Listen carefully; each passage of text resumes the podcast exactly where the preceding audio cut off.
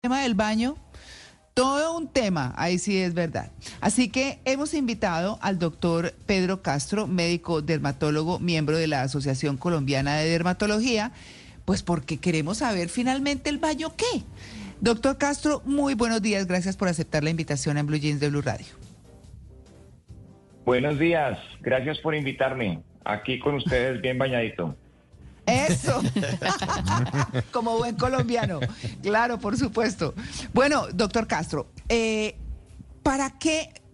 Esta parece una pregunta tonta, pero ¿qué función cumple el baño además de la limpieza en general? Digamos que se trata así de limpiarse, pero ¿qué más funciones tiene un baño? El contacto con el agua sobre la piel principalmente la función es ayudar a barrer el sudor. El sudor es una forma de baño natural. Las glándulas de la piel producen agua y esa agua nos libera de toxinas, de sales, equilibra el pH. Entonces, el baño, simplemente cuando uno se, se pone agua encima, el sudor que está contaminado, que tiene toxinas, se diluye y todo eso se va por el sifón. Ah, pero bueno, ¿cae solo con el agua? Ah, es que la piel tiene dos componentes en ese sentido. Tiene los componentes en forma de agua y los componentes en forma de grasa. En general, lo que cae con el baño sin jabón es el agua.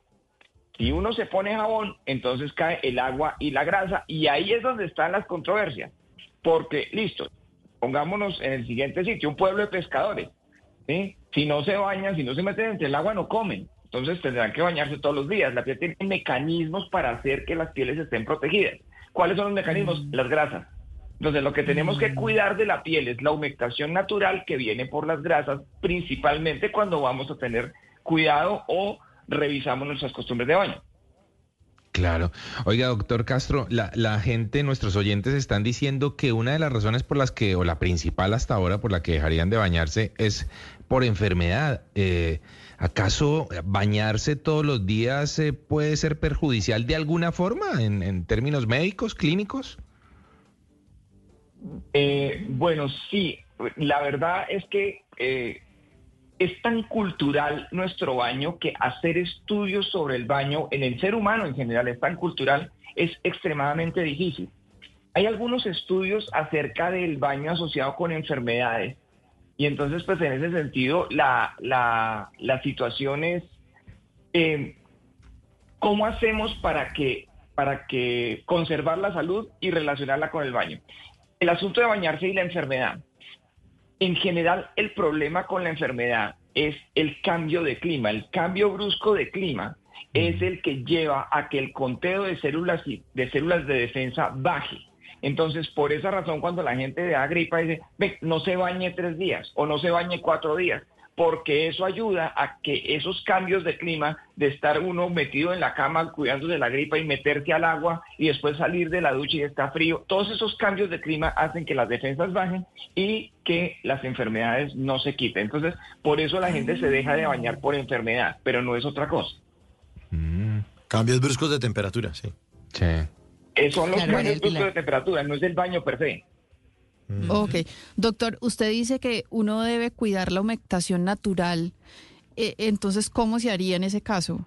Porque si, si usamos jabón para quitar la grasa y con el agua, pues simplemente se barre el sudor, ¿cómo hacemos entonces para cuidar la humectación natural? Bien. Entonces, lo primero que hay que decir, lo del baño o sea, esto de bañarse todos los días es bastante cultural, es, una, es un asunto que va con cada pueblo. Entonces, llegarse a bañar tres o cuatro veces por semana, es importante decirlo en Colombia, no está mal. Bañarse ah. tres o cuatro veces por semana no está mal, no es que, no es que sea cochino, no, no es cochino no bañarse tres o cuatro veces por semana. ¿sí? Ahora, bueno eso. Sí. Nuestra cultura y nuestro clima en general exige baño diario. ¿sí? Es muy común y no es perjudicial, y tampoco es perjudicial bañarse todos los días. Entonces, mm. pero lo que sí está mal es echarse un pocotón de sustancias que acaban con la grasa natural. Entonces, la bañada sí, pero el jabón solo en las alitas y en el motor, como decían ayer. y en los pies, doctor. Y en los pies, porque los pies, ayer hablábamos. En las ruedas. Sí, en las ruedas. muy bien, muy bien. Doctor, eh, agua, ¿agua fría o agua caliente? ¿Qué hacemos con ese tema? Ah, bien. Bueno, el cuerpo funciona a 37 grados centígrados y el baño debería ser a 37 grados centígrados. Es decir, bañarse con esa agua que no lo saca uno corriendo, el agua fría es para las matas, dicen por ahí. Sí. Entonces, ba- entonces, bañarse con esa agua que uno no, como que uno no sintiera que el agua está ni caliente ni fría. Entonces, el agua debe, el baño más sano es a temperatura corporal, 37 grados centígrados. Entonces, que no se sienta muy caliente, que no se sienta muy fría. Claro. Bueno, doctor, yo le tengo una pregunta que también es muy de nuestra usanza. Eh, aquí en, en Colombia usamos muchísimo estropajo. Eso, mejor dicho, casi que no hay casas sin estropajo. Pero eso, ahora los venden bonitos o desde hace un muy buen tiempo eh, con telita de toalla por detrás y no sé qué. Y los hacen todos estéticos y toda la cosa. Y aquí en Estados Unidos lo que la gente usa son toallitas, unas toallitas chiquitas que están en el baño. ¿Qué? ¿Sí estropajo? ¿Sí toallita o, o no nada de eso? El estropajo, el estropajo em, lo podemos recomendar de pronto para hacer los arbolitos del pesebre en Navidad. es, es una, es una buena idea. A ver, el estropajo, el estropajo es un asunto muy complicado porque es, es muy cultural también y entonces las personas ya llega un punto en que dicen, bueno, listo, yo no me echo estropajo porque ponerse estropajo o eh, exfoliarse la piel con estas, sus- con estas cosas, tanto el estropajo como la toalla, es altamente perjudicial. Ah. No es bueno, no es bueno frotarse de esa forma la piel, ya les voy a explicar por qué. Pero el asunto es que el estropajo ¿sí? libera la piel de las células de protección que yo no sé quién se le ocurrió llamar las células muertas. Entonces, Ah. uno oye células Ah. muertas, ¿sí? Y entonces uno quiere deshacerse de esos cadáveres y entonces se empieza a frotar y a frotar y a frotar y se, se acaba con la superficie de la piel. Entonces les voy a explicar muy cortamente eh, por qué razón. La piel es un órgano que está regido por la luna, es un órgano lunar. Ella ¿Ah, tiene un ciclo de 28, sí, claro, por supuesto. Es- ella tiene un ciclo de 28 días. La piel, Ah. la epidermis, desde la primera célula que se desprende de las células madre hasta la última célula protectora que se descarapela con todas las impurezas del ambiente, tarda 28 días. 14, cuan- 14 con núcleo, 14 sin núcleo la célula. Esa descamación está programada enzimáticamente. Cada célula de la piel que se cae, se cae programadamente. Entonces se cae cuando se tiene que caer y el cuerpo regula esa exfoliación natural. Si uno coge un estropajo y empieza a echarle, a, a bolearle estropajo a la piel por encima, pues esto termina acabando con esos mecanismos. Las enzimas naturales que se encargan de hacer eso empiezan a trabajar un nivel más abajo y vamos a tener irritaciones, fisuras, enfermedades eh, y una cantidad de cosas. Oiga, no, doctor, eh, espéreme, contrapregunto ahí antes de que mis compañeros sigan, porque todos tenemos muchas curiosidades. Y es, entonces, ese tema de que también póngase estropajo en la piel para que se le caigan esos cadáveres, como dice usted, las células muertas, eh, porque eso le ayuda a producir nueva piel y a rejuvenecer carreta, ¿no? No, no, no, la piel tiene 28 días de ciclo y si uno se produce eso, efectivamente, los ciclos de la piel bajan a 20 días, bajan a 15 y cuando bajan por menos de 15 días, empezamos a tener fisuras en la piel, empezamos a tener que la piel se empieza a agrietar y Ah, ahí eh, una grieta en una piel sí es la puerta abierta para los virus, las bacterias y todo aquel bicho que esté reptando por la piel. Oiga, claro. Oiga, doctor, por acá nos pregunta Jason Rosa, bueno, si uno ese bañito lo hace en la playa, ¿eso, eso suma? ¿Vale? O sea, con agua de mar, ¿vale o no? Y qué pereza, ¿no? El agua de mar, el agua de mar tiene tantas cosas y tantos componentes que en realidad eh, no, no cuenta como baño en realidad, Mm. porque eh, la- el agua de mar le pone a la piel más cosas de las que le quita. Entonces, pues, eh, eh, y uno lo ha visto, o sea, eh, uno va a la playa, se baña con agua de mar y se deja secar esa, ese- esa agua de mar sobre sí. la piel. La Uy. sal de la mar del mar se concentra sobre la piel y Sí. eso produce cambios en el pH, y le rasca uno, le pica uno. Y esa es otra cosa también muy importante y lo voy a decir muy corto. Hay que hacerle caso a la piel. Cuando la piel no está a gusto, cuando la piel está funcionando adecuadamente, empieza, empieza a picar empieza a rascar aquí y allá. Esto que, que, que, que le rasca a uno la rodilla y después le rasca uno el pecho y después le rasca uno detrás de la nuca. Y entonces es, esas rasquiñas migratorias ¿sí? son un indicativo de que algo anda mal en la superficie, en la capa córnea o la epidermis de la piel. Ya. Ah, doctor, ¿cuánto tiempo debería durar un baño entonces? Una ducha, si usted dice alas y motor y, y ruedas, y entonces ya uno no tiene que estar ahí con eh, echándose estropajo, como dice usted, ¿cuánto tiempo debería uno, o cuánto es necesario o suficiente para, para limpiarse bien?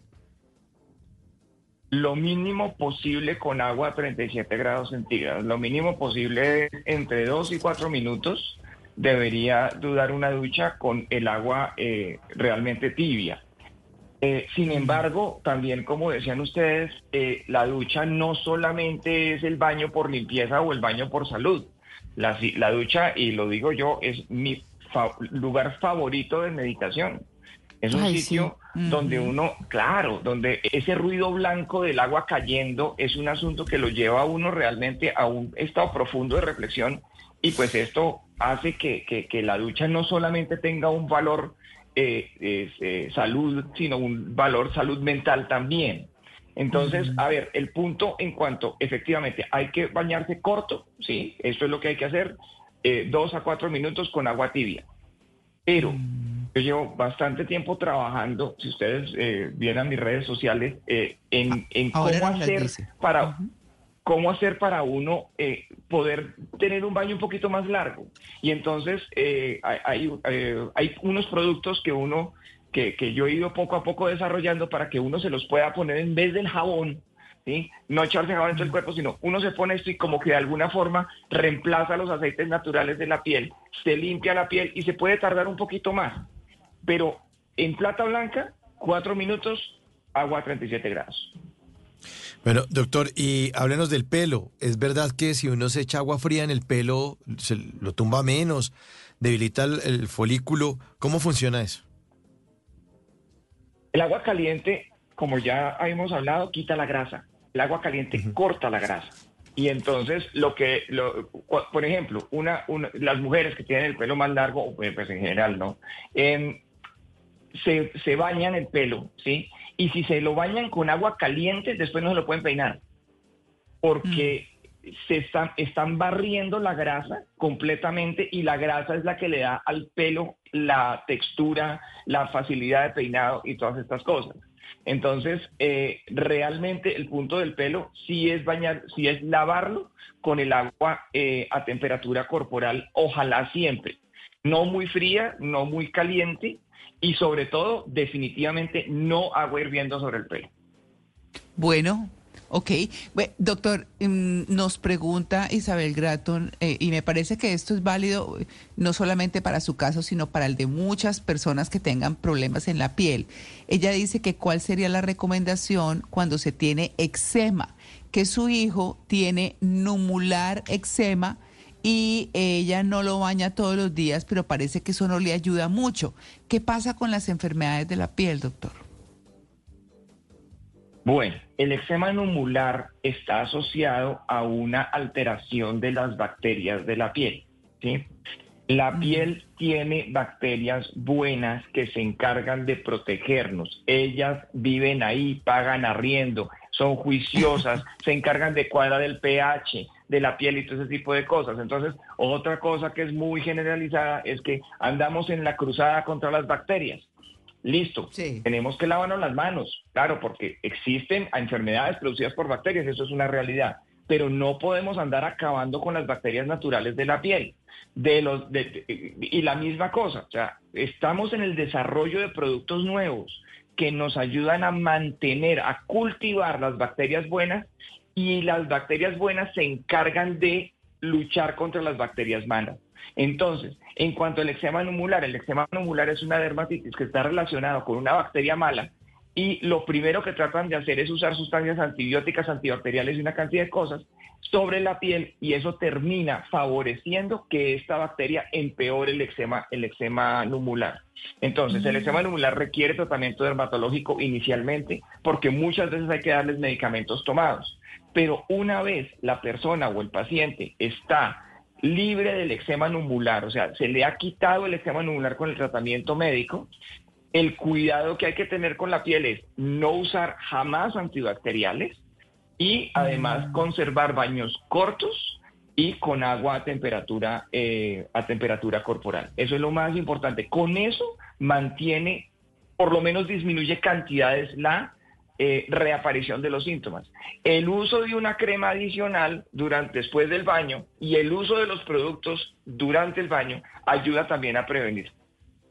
Bueno, ahí está. Eh, no sé si alguno de ustedes tiene alguna Sí. pregunta para cerrar. Sí, yo tengo una pregunta. ¿Es mejor bañarse de noche o de día?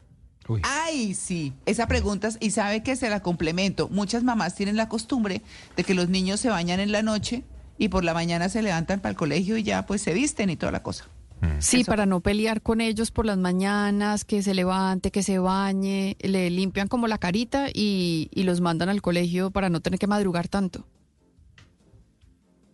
Bueno, eh, esto de bañarse en la noche o en el día realmente eh, es casi lo mismo, es casi lo mismo, aunque si uno se baña de noche, el hecho de estar protegido en las cobijas hace que se forme una capa de, eh, la capa de grasa natural de la piel, se forme con más tranquilidad y en un ambiente más controlado.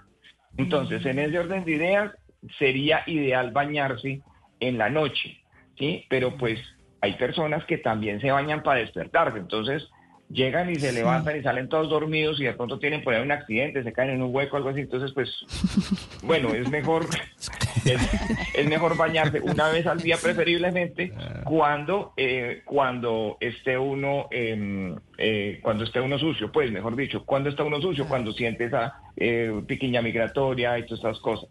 Una cosita adicional acerca del olor corporal. Uno se baña pensando en el olor corporal, pero hay otras formas de combatir el mal olor corporal. El uso de cremas perfumadas o de cremas eh, emolientes o de aceites naturales en las áreas de, de mayor aseo, en las áreas de olor, también contrarresta el, el- el- el- también contrarresta el, el olor, mm, eh, el mal olor. Entonces, u- uno no necesariamente tiene que bañarse porque huela feo, porque el olor también se puede contrarrestar con un paño y una crema en las áreas, en, alita- en alitas, motor y rueditas, y pues Sí. eso quitaría teóricamente esos olores que pueden ser molestos en nuestra cultura. No son molestos en todas las culturas. Limpiarse la cara con pañitos húmedos. Limpiarse la, cámara, la cara con pañitos húmedos, pues depende del pañito húmedo, porque también hay pañitos húmedos que tienen el componente antibacterial y todas esas cosas y pues llegan a producir más dermatitis que beneficios. Yo no soy muy hincha de los paños húmedos a pesar de que sí son muy prácticos. Entonces, usar pañitos húmedos suaves ocasionalmente está bien, ¿sí? Tratar de no usarlos es mejor. Ok, bueno, pues doctor, sus redes, ahí sí, porque nos tenemos que ir, pero sus redes sociales para nuestros oyentes. Encantado. Instagram, arro, eh, Instagram arroba D de dedo, R de ratón, Pedro Castro. Doctor Pedro Castro. Listo. Pues doctor Pedro Castro, muy amable, muy chévere la entrevista con usted. Nos aclaró muchísimas cosas, por supuesto. Y bueno, esperamos verlo por aquí en otra oportunidad. Bienvenido siempre. Muchas gracias. Siempre a la orden. Muchas gracias a ustedes.